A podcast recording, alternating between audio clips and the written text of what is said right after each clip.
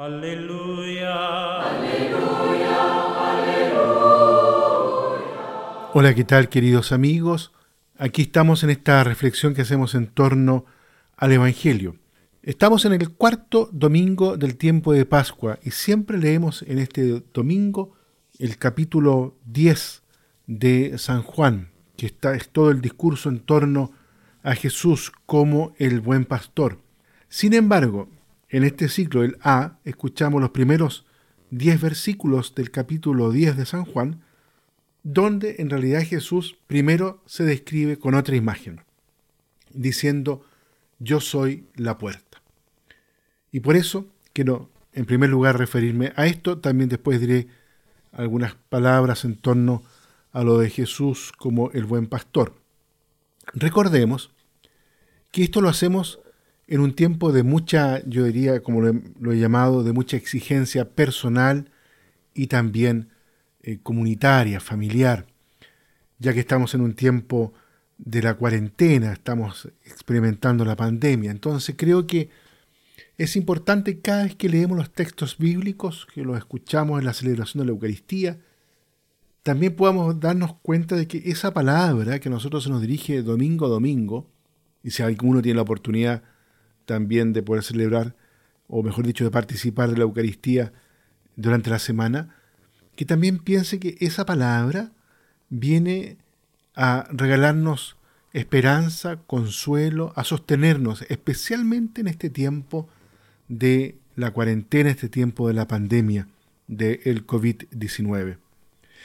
En ese espíritu entonces los invito a que podamos acoger el Evangelio de San Juan ahí en el capítulo 10 en esta oportunidad donde se describe Jesús como la puerta. Dicho eso, entonces, eh, comencemos con esta reflexión. Tenemos que decir en primer lugar que en el Evangelio se acumulan muchas imágenes para describir quién es Jesús, qué es Jesús para nosotros. Se dice la piedra angular, en otra oportunidad se habla del camino, el templo, el pastor. El que el mismo Cristo se presente hoy como la puerta tiene una intención muy concreta. Puerta significa entrada, acogida, mediación, acceso. El que entra por mí se salvará, encontrará pastos, dice Jesús. Cristo se revela, por lo tanto, como el enviado del Padre, el verdadero Maestro. La invitación, por tanto, a entrar, la bienvenida a la casa de Dios, la bienvenida a su reino. En otros pasajes del Nuevo Testamento se desarrolla también esta misma idea. Por ejemplo, en Efesios 2, versículo 18. Por Él, por Cristo, unos y otros tenemos acceso al Padre. Cristo Jesús es la verdadera puerta a la salvación, porque en la Pascua se ha entregado por todos. Tal como dice en la carta a los Hebreos, en el capítulo 10. Tenemos la seguridad para entrar en el santuario en virtud de la sangre de Jesús, por este camino nuevo y vivo, inaugurado por Él para nosotros a través de su propia carne. Cristo es la entrada a los pastos verdaderos, es decir, al Padre. En un mundo que se plantea interrogantes radicales y urgentes, Jesucristo aparece como la respuesta y el camino, como la clave que da sentido a toda nuestra existencia, es decir, como la única puerta de acceso a la verdad y a la vida. Así nos lo ha presentado Pedro en su discurso pentecostés. Cristo es el único Salvador, en quien tenemos el perdón, porque ha entregado su vida por nosotros. Por lo tanto, salvarse va a consistir en creer en Él, convertirse a Él, bautizarse y agregarse a su comunidad, a su cuerpo. En un segundo momento tenemos que decir también que en la lectura de hoy hay una clara alusión en el Evangelio de hoy a los pastores, que en nombre de Cristo guían al pueblo. El tema de los pastores en la comunidad aparecerá de nuevo en los próximos domingos. Hoy me parece importante poder presentarlo también bajo una doble clave, por un lado, de examen de conciencia y por otro también de gratitud.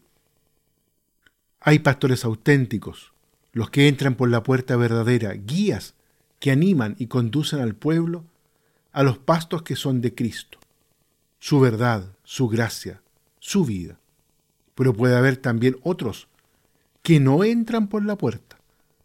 Cristo a esos pastores les llama ladrones y bandidos, falsos profetas que se han dado a sí mismos un encargo que no es el de Cristo y se sienten dueños y no servidores. Sorprendentemente, este discurso del pastor no comienza con la afirmación yo soy el buen pastor, sino como lo decíamos recién, con la imagen de la puerta. Les aseguro que yo soy la puerta de las ovejas. Jesús había dicho antes, les aseguro que el que no entra por la puerta en el redil de las ovejas, sino que salta por otra parte, ese es ladrón y bandido, pero el que entra por la puerta es pastor de las ovejas. Este paso tal vez se puede entender solo en el sentido de que Jesús da aquí la pauta para los pastores de su rebaño tras su ascensión al Padre. Se comprueba que alguien es un buen pastor cuando entra a través de Jesús, vivenciado él como la puerta. De este modo, Jesús sigue siendo el pastor.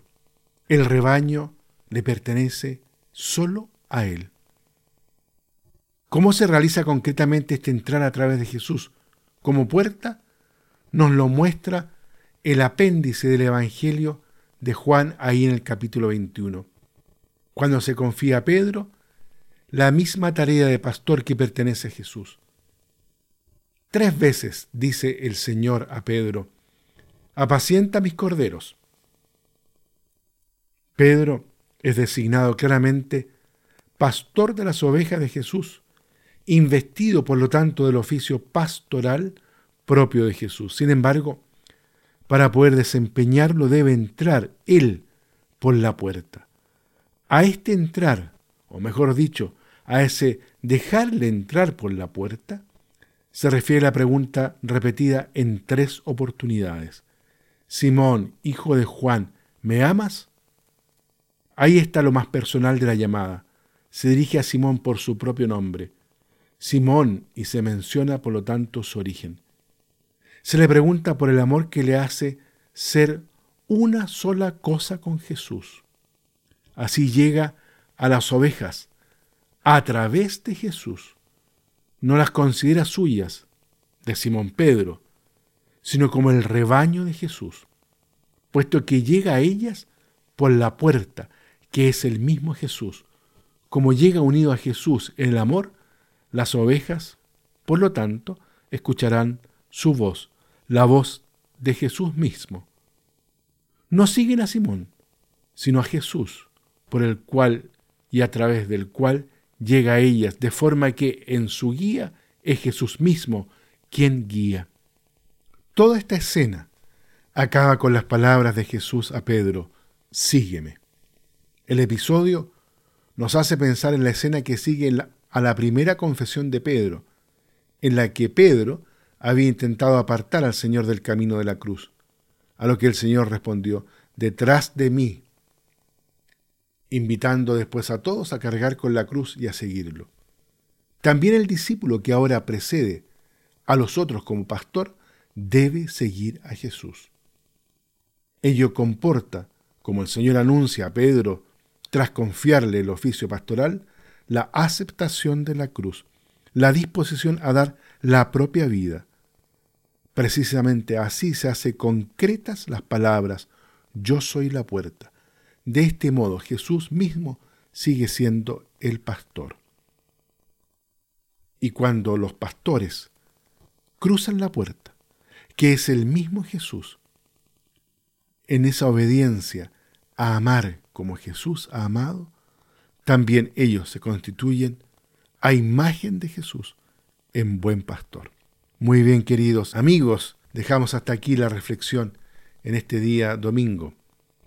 Que Dios los cuide, que el Señor los proteja en este tiempo especialmente exigido para todos nosotros. Que Dios los bendiga a todos y a cada uno. Aleluya. Aleluya.